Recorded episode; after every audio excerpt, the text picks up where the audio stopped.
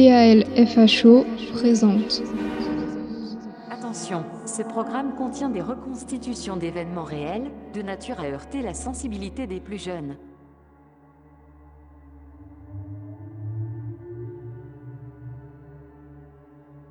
Bonsoir à toutes et à tous.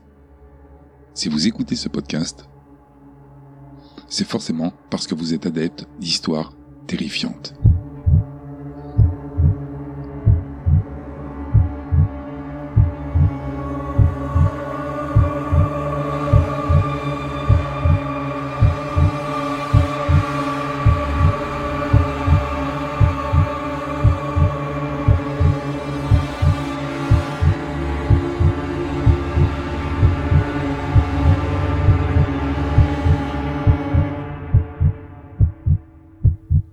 Que je vais vous raconter est tirée du livre de Gerald Brittle, Le démonologue, l'extraordinaire carrière d'Ed et Lorraine Warren. Elle est aussi tirée du site journaldunedémonologue.fr et du site mindshadow.fr.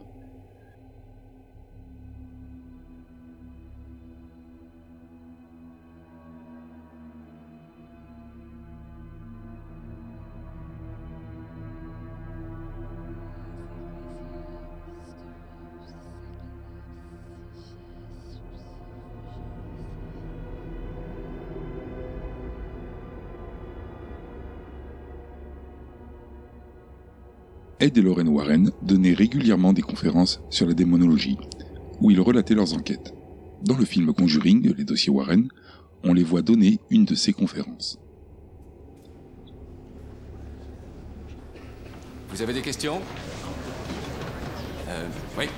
Mais vous êtes quoi, au juste Je veux dire, on, on vous appelle comment? On nous appelle démonologue, mais il y a d'autres termes. Chercheur en paranormal, chasseur de fantômes. Dingo. Barjo.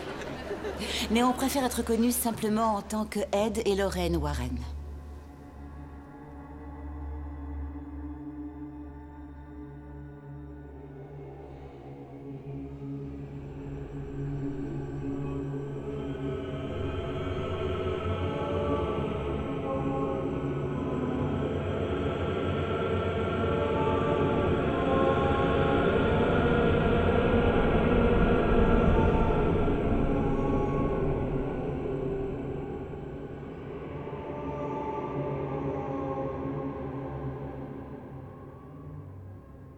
C'est lors de cet événement, salle comble, que Lorraine sent une présence maléfique.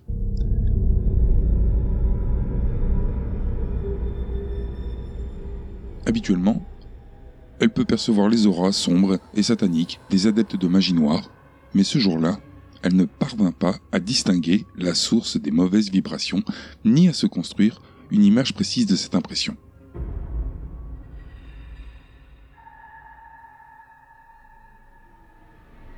Séance de questions inévitables débute, et une fois celle-ci terminée, les spectateurs, curieux, viennent saluer le célèbre couple pour discuter comme ils le font d'habitude.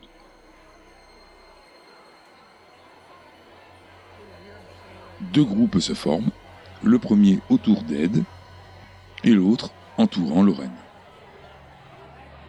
Une quinzaine de minutes plus tard, Lorraine s'aperçoit en regardant vers son mari qu'il est en train de parler à un étudiant.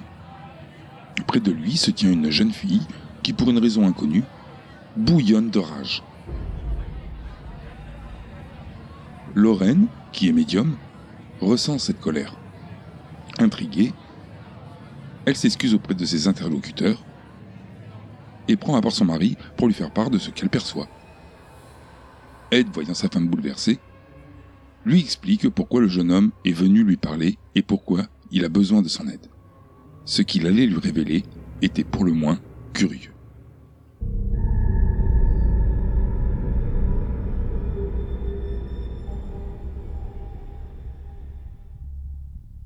Ed explique à sa femme que Jimmy, le jeune homme en question, est venu assister à leur conférence et qu'il a amené sa petite amie Kendra avec lui car il la soupçonne d'être sous influence de forces occultes. Quand elle se met en colère, trop souvent d'ailleurs, elle semble brusquement envahie par une haine et une rage intense et ses traits se transforment en quelque chose qui ressemble à un animal. sa voix change totalement et Jimmy pense qu'une personne différente parle à sa place. Ed dit à Lorraine qu'il soupçonne une possession démoniaque. Il a l'habitude. D'ailleurs, alors qu'il revient vers Jimmy, Kendra, folle de rage, se jette sur Lorraine pour visiblement tenter de l'étrangler.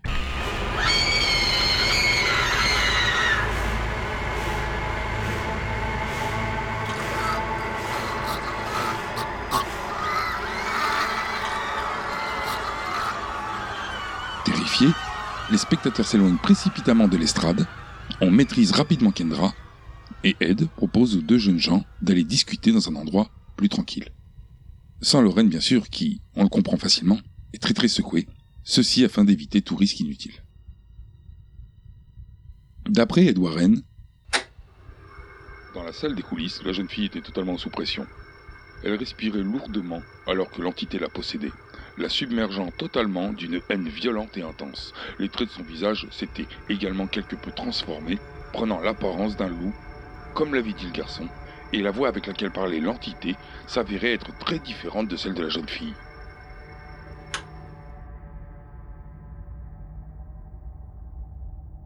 Au bout d'une dizaine de minutes, Kendra semble reprendre ses esprits. Mais Ed, qui n'en est pas certain, a choisi de s'asseoir dans le coin opposé de la pièce. Comprenant qu'elle est redevenue elle-même, il lui raconte alors ce qu'il vient de se passer. Ceci pour observer sa réaction. Kendra est sous le choc. J'ai vaguement conscience de mon état, mais je perds régulièrement la mémoire. Il me manque des heures et même des jours entiers de ma vie. Puis elle se met à pleurer. Je pense être en train de devenir folle. Gentiment, en y mettant les formes, Ed lui explique que sa perte de mémoire va de pair avec la possession, mais qu'avant toute chose, avant d'envisager un exorcisme, il faut savoir pourquoi elle est possédée. Je sais pourquoi on me possède. Ce qui arrive est de ma faute. Alors, elle commence à raconter à Ed son histoire.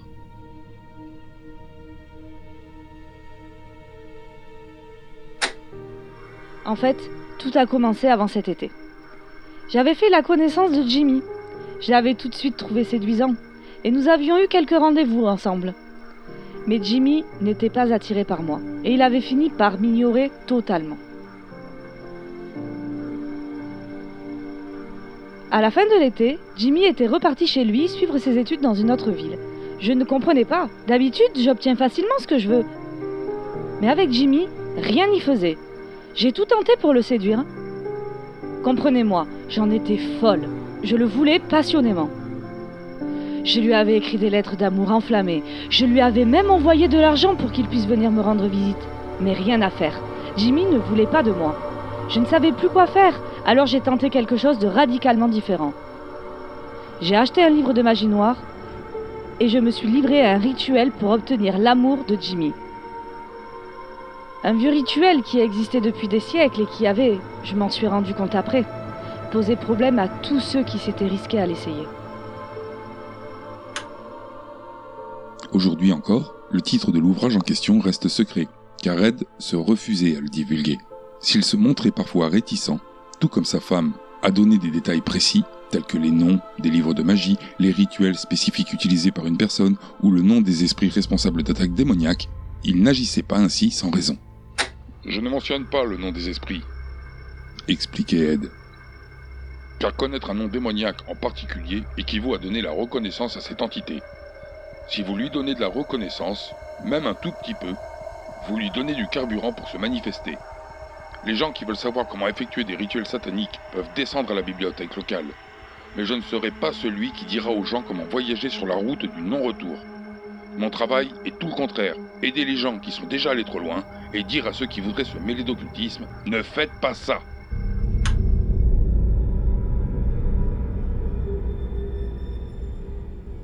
Suivant les indications de son grimoire, Kendra avait acheté une mantille de dentelle noire qu'elle avait portée comme un voile de mariée funeste, la faisant tenir sur sa tête par une couronne de cornes de chèvre.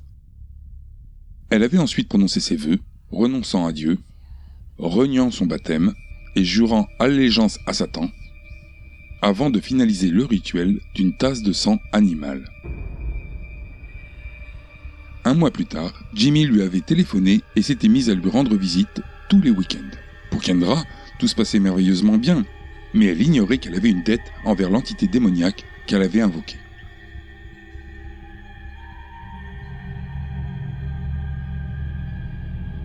En effectuant un rituel de sorcellerie, elle lui avait donné l'autorisation d'entrer dans sa vie, et il était alors en mesure de la posséder à volonté, ce qui expliquait ses trous de mémoire. Pensant que l'entité risque de pousser la jeune fille au suicide, ce qu'elle peut faire à tout moment, Ed comprend qu'il n'y a plus de temps à perdre et décide de prendre des dispositions pour qu'un exorcisme soit pratiqué sur Kendra le plus rapidement possible. Tout de suite après cet entretien, Ed sort prévenir Lorraine, lui conseillant de prendre leur voiture de location et de rentrer à l'hôtel. Lui raccompagnera Kendra chez elle. Il y passe toute la nuit, en compagnie de Jimmy, le petit ami, car il ne veut pas la laisser seule, inquiet pour sa sécurité. Ce soir-là, Kendra dort avec la porte ouverte, les lumières allumées, mais rien de particulier ne se passe. Dès le lendemain, Ed téléphone à un exorciste protestant qui officie dans la ville, un homme qu'il connaît bien et en qui il a une très grande confiance. Il ne peut pas faire appel à un exorciste catholique, car à cette époque, le clergé suit strictement les directives du Vatican, et les prêtres doivent s'astreindre à trois jours de jeûne et de prière avant de procéder à un exorcisme. Or, Ed ne peut pas se permettre d'attendre tout ce temps.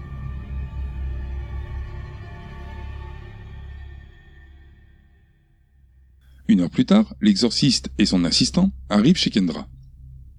Le démonologue leur explique la situation, puis appelle Kendra. Les prêtres ne l'ayant pas vu sous emprise démoniaque, Ed doit en premier lieu leur prouver la possession. En aparté, il propose une expérience aux prêtres. Placé à son insu, un crucifix derrière la tête de Kendra, si elle réagit, la possession démoniaque sera prouvée, les prêtres acceptent. Alors l'exorciste demande à Kendra de fermer les yeux et de compter lentement jusqu'à 20. Son assistant, qui se tient déjà derrière elle, place alors une croix derrière sa tête et aussitôt, la créature maléfique se trahit en criant sauvagement. Enlève-moi ça Ça Enlève-moi ça Il n'y a plus de doute. Kendra est sous l'emprise d'une force démoniaque. Alors l'exorciste lui ordonne de s'identifier. Je suis un serviteur de. Et il finit par admettre qu'il est le seul à posséder le corps de la jeune femme.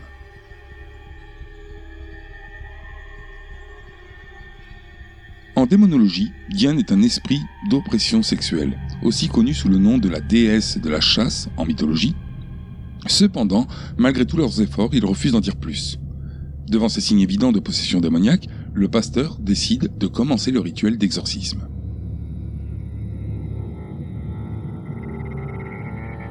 Pendant la séance, Kendra crie, se débat en hurlant.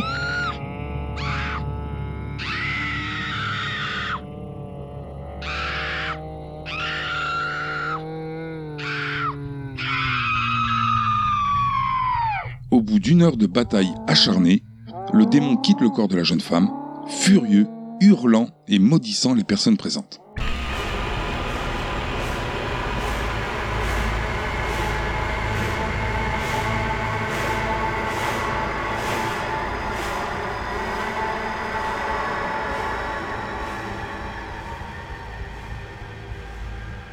Selon les propos d'Edouard Warren, Dans ce cas, l'exorciste a eu le dessus dès le début car la chose tremblait à toute mention de Dieu, ou quand on la mettait en présence d'une croix ou d'eau bénite.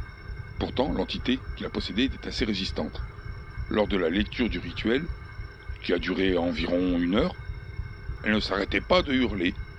Kendra est mienne, elle est mienne, son âme est mienne. L'esprit a été exorcisé le jour même, mais avant de partir, il a promis qu'il reviendrait. Nous n'avions pas la moindre idée de ce que l'esprit avait en tête mais j'allais être le premier à le découvrir. Une fois l'exorcisme terminé, Kendra est officiellement délivrée de son emprise. Elle remet à Ed son voile de dentelle noire, sa couronne de cornes de chèvre, la coupe qui avait contenu le sang de l'animal donné à Satan, et le grimoire, de peur d'être tentée ou obligée de les utiliser à nouveau. Lorraine Warren passe chercher Ed à l'appartement de la jeune fille et il ramène les objets chez eux, afin de les mettre en sécurité dans leur musée de l'occulte. Mais apparemment, l'esprit semble toujours hanter les objets, au lieu d'avoir été refoulé dans les ténèbres, comme le découvre Ed. Dès le premier jour, l'attirail de sorcellerie m'a fait du mal. Une présence me suivait partout. Puis, la nuit suivante, après le coucher du soleil, un froid psychique a envahi le bureau et le musée de l'occulte où j'avais mis les objets. Sentant le changement de température, je me suis levé de mon bureau et j'ai regardé dans le musée, là où se trouvaient le voile et les cornes. J'ai aperçu une masse brumeuse gris foncé, environ de la taille d'un homme, se transformer en une brume noire dense. Afin d'éviter que la chose ne se manifeste, j'ai utilisé de l'eau bénite pour la refouler dans l'invisible. Il était bien évident que l'entité qui possédait Kendra avait voyagé avec les objets profanes.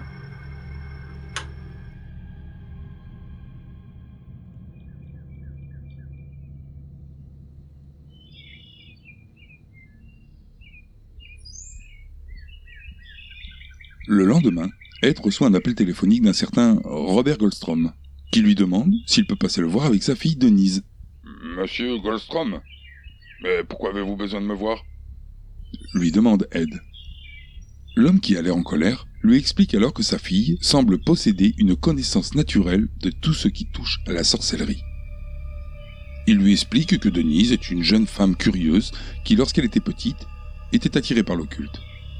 Elle ne jouait pas comme les autres enfants de son âge, mais passait son temps à lire et réinventer des rituels de magie noire élaborés impliquant des pentagrammes, le sang d'animaux et des formules si complexes qu'un adepte de la sorcellerie aguerri ne les aurait pas toutes sues.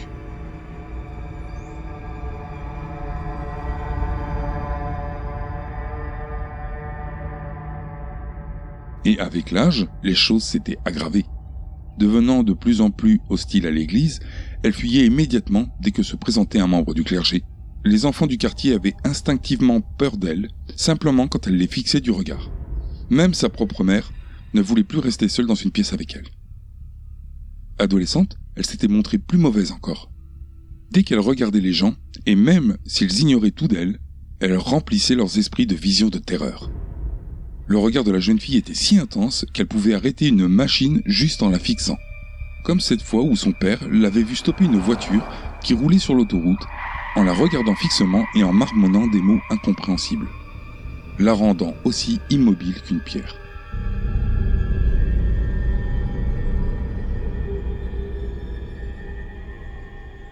Il continue en lui disant que même si ces informations sont inquiétantes, ces derniers jours, les choses se sont empirées. Denise présente des personnalités différentes, parfois des hommes, des femmes, et d'autres qui ne semblent même pas humaines, mais toujours très menaçantes. Et ce aussi bien pour lui, pour sa femme, que pour Denise. Au début, soupçonnant quelques problèmes psychologiques, il l'avait amené voir un psychiatre, mais ce dernier lui avait dit que son problème semblait dépasser le cadre de la psychiatrie. Le médecin lui avait même conseillé de voir un prêtre mais ce dernier avait refusé de la voir avant que le célèbre démonologue Ed Warren n'ait donné son avis. Tout cela nous menant à ce coup de téléphone. Attentif, Ed fixe un rendez-vous avec M. Goldstrom et sa fille pour le samedi suivant, en fin de matinée. Cette nuit-là, l'esprit se manifeste une nouvelle fois dans le musée de l'occulte, mais Ed le remet à sa place en faisant son truc avec de l'eau bénite, comme il le décrivait lui-même.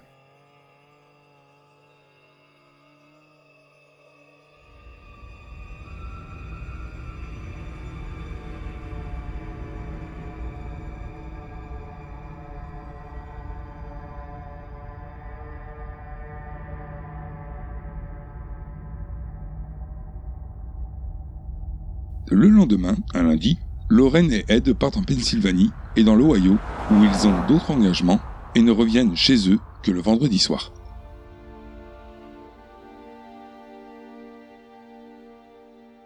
Comme convenu, le samedi à 11h du matin, Robert Goldstrom se présente au domicile des Warren accompagné de sa fille Denise, qui a environ 19 ans.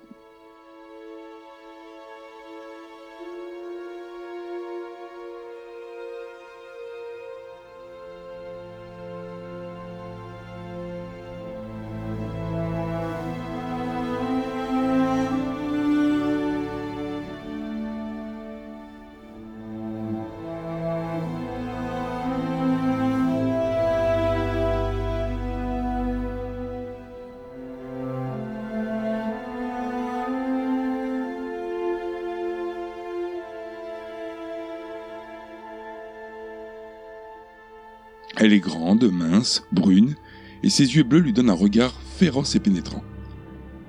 Elle lui dit bonjour, mais quand il essaie de lui serrer la main, elle a un brusque mouvement de recul et le fixe méfiante. Elle semble épier le moindre de ses gestes.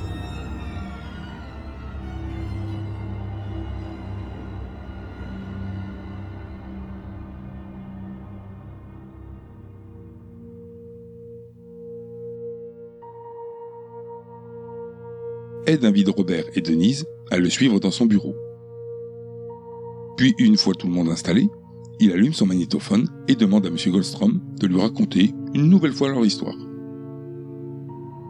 Le père s'exécute, ajoutant que lorsqu'il parle à leur fille, ni sa femme ni lui ne sont jamais vraiment sûrs de s'adresser à elle.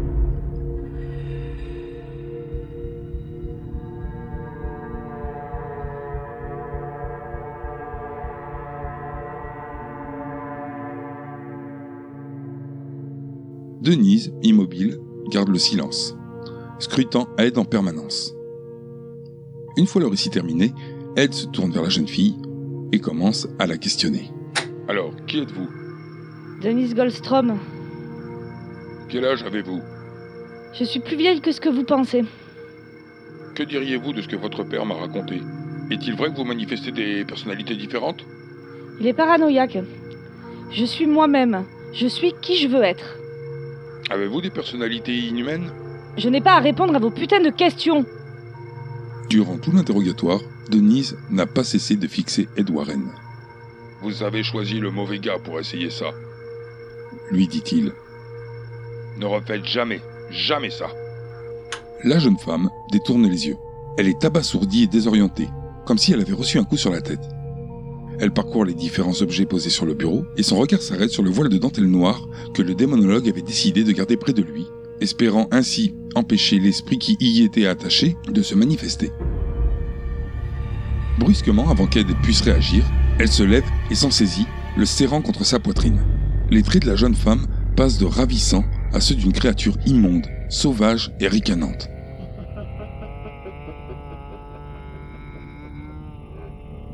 Démon a pris possession de son corps.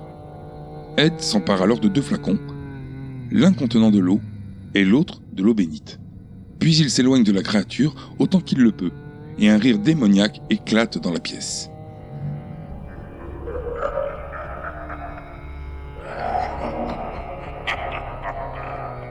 Tu ris de moi? Dit Ed.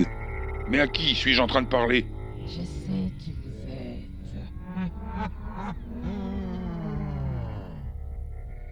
Qui es-tu Tu ne me reconnais pas Ah, tu ne me connais pas.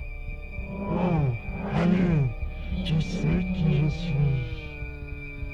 Ne sais-tu pas qui je suis? Je souffre.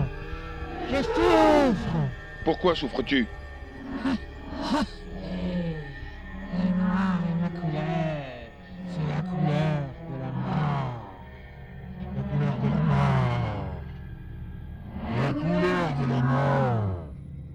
envoyé ici J'adore Diane et Lucifer. La lumière. La lumière La lumière Tout ce qui est saint damné J'ai quelque chose pour toi. Lui annonça alors Ed. Que pourrais-tu avoir pour moi que je ne possède déjà? Je peux posséder n'importe qui Bâtard Je vais le mettre dans ta main et tu me diras ce que c'est. Cherchant à tester l'entité, Ed jette alors un peu d'eau du robinet sur le bras de Denise. Oh, c'est humide. C'est vrai. C'est humide. Et je n'aime pas ça. J'aime mettre de la graisse humaine sur mon corps. J'aime le sang J'aime voir le sang J'aime boire du sang J'ai quelque chose d'autre pour toi. J'ai de l'eau bénite pour toi. De l'eau bénite? C'est quoi? Toi? Tu n'es pas un homme de Dieu. Non, effectivement, je ne le suis pas. Tu es entre les deux, n'est-ce pas? C'est vrai, entre les deux. Tu ne sais pas. Il reste un enfer ou un paradis. Et il n'y a pas d'enfer Et il n'y a pas de paradis Non Il n'y a pas d'enfer. Et il n'y a pas de paradis. Il y a juste un endroit. Et je ne vous dirai pas où se trouve cet endroit. Maintenant, vais-je faire Tu le sais, n'est-ce pas? Tu le sais? Tu es debout entre le ciel et l'enfer. Et il n'y a pas de paradis et d'enfer. Mais tu vas y aller. Non, tu es celui qui va y aller. Un rire diabolique retentit alors pendant dix secondes.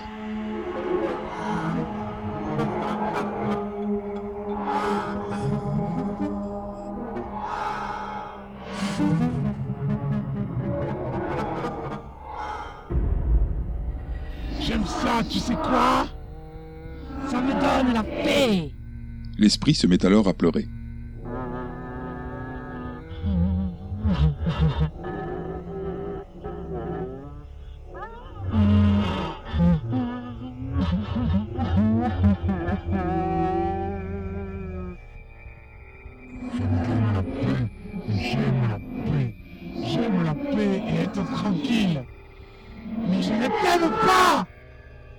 Sais pourquoi tu ne m'aimes pas. Pourquoi?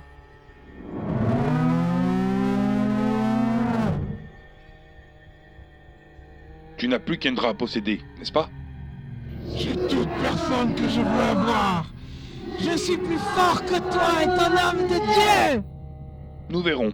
Nous allons voir qui est le plus fort. Quel est ton nom? Comment t'appelles-tu toi-même?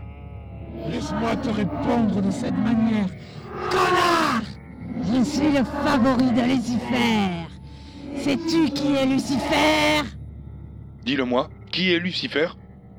Ah Il est le seul Dieu qui a raison. Sais-tu que quand je veux quelque chose, je peux l'avoir? L'esprit se mit alors à fanfaronner. Je peux avoir ce que je veux. Tu voudrais qu'Endra, mais tu n'as pas pu la garder. Kendra ne sait pas. Kendra ne sait pas. Que ne sait-elle pas? Elle boira le sang. Elle boira le sang. Et elle me reverra. Je la posséderai à nouveau. À nouveau? À nouveau Non, elle ne le saura pas. Dit Ed. Et par quel moyen allez-vous protéger cette fille? Elle est à moi Son âme est à moi Rien d'elle ne t'appartient. Je lui sucerai le sang Tu ne lui feras rien. Ah Ah Je l'aime Elle est mon jouet. Elle était ton jouet jusqu'à ce qu'elle vienne à moi. Mais tu aimerais la reprendre, même avec moi, n'est-ce pas? L'esprit se met alors à rire.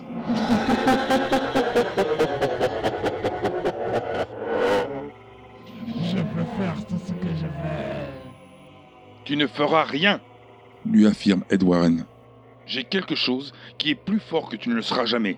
Tu sais cela aussi, n'est-ce pas? Je voudrais vous tuer. Je le pense vraiment.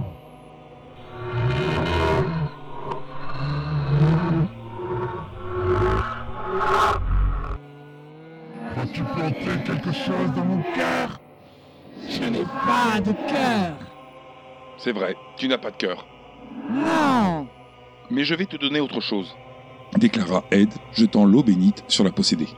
Tu n'aimes pas beaucoup ça, n'est-ce pas? Non Aimes-tu le signe de la croix Non Très bien, maintenant je vais te dire quelque chose. L'esprit se mit alors à crier violemment. Je veux que tu partes Lui ordonna Ed. et que tu ne reviennes jamais ici. Non, je n'arrêterai pas. Au nom de Dieu, tu vas quitter ce... Nom de Jésus-Christ Tais-toi Ce sera au nom de Jésus-Christ. Tu vas partir et tu ne reviendras jamais. Je reviendrai Ou si je ne reviens pas, le plus fort le fera Je suis faible Les quatre sont plus forts Tu es faible, tu partiras et je te ferai partir. Au nom de Dieu, je vais te faire partir.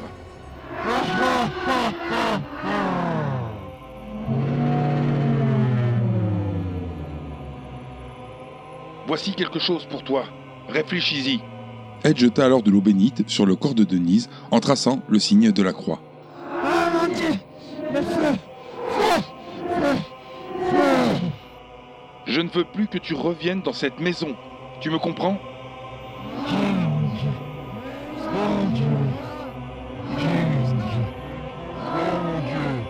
Je veux que tu ne reviennes jamais dans cette maison. Maintenant, pars Pars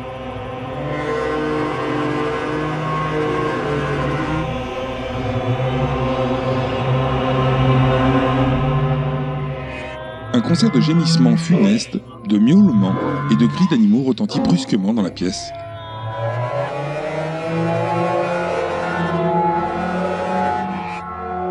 S'éloignant alors que l'entité se retire du corps de Denise. Les traits de son visage redeviennent alors à la normale et elle se calme soudainement. Ed comprend que Denise est une sorte de récipient ouvert à la possession, qui peut montrer différents visages, dont certains non humains. Denise sert de moyen de communication entre les démons et les humains. Elle est depuis longtemps impliquée dans la sorcellerie et l'occulte, et ses pratiques semblent remonter bien au-delà de sa vie actuelle. Denise est une sorcière naturelle, elle est née avec ce savoir qui lui vient de ses vies antérieures.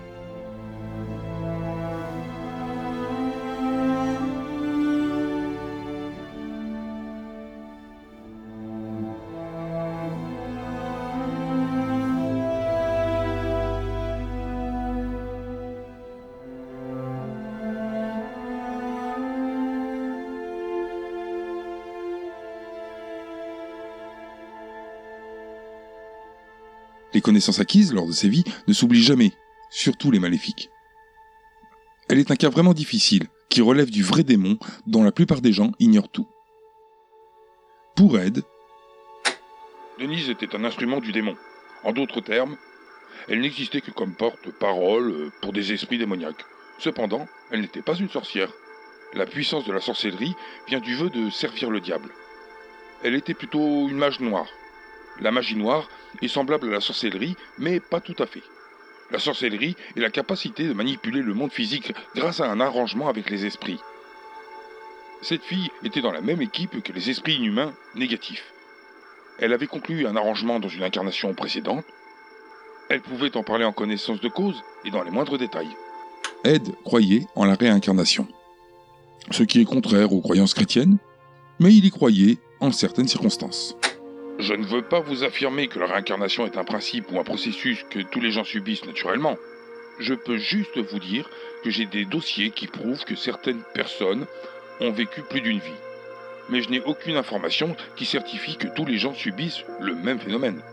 En outre, lorsque le démoniaque est impliqué dans une situation, vous devez composer avec des perturbations de l'ordre naturel. Par conséquent, une personne qui a fait un pacte avec un démon et qui expérimente une renaissance dans une autre vie, le fait dans des circonstances douteuses. Cette durée supplémentaire de vie pourrait, à un certain degré, être considérée comme une fausse incarnation. Denise était un réceptacle pour les entités démoniaques, mais elle ne parvenait pas à les contrôler, et c'est pour cette raison qu'elle avait accepté de rencontrer Ed Warren. Connaissant sa réputation, elle s'était imaginé, à tort, qu'elle pourrait l'obliger, d'une quelconque façon, à lui révéler certains secrets qu'elle ne maîtrisait pas encore. Bien évidemment, le démonologue avait refusé de lui apprendre quoi que ce soit. Donner à cette fille la connaissance mystique aurait été comme mettre une grenade dans la main d'un petit enfant.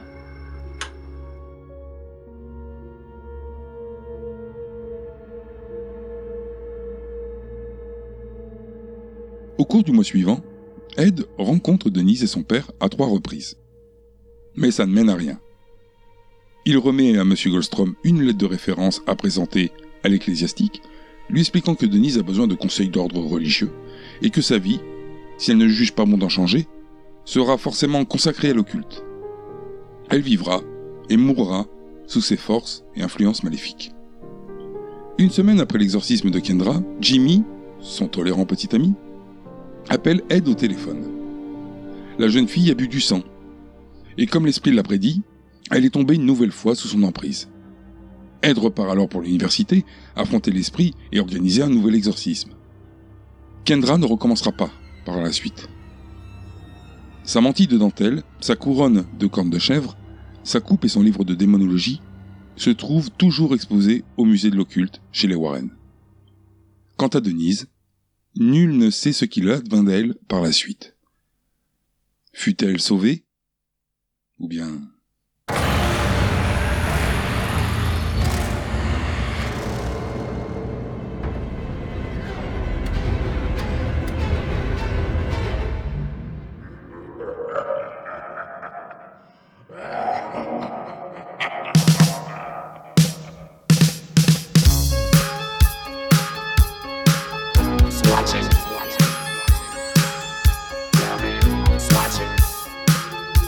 watching me.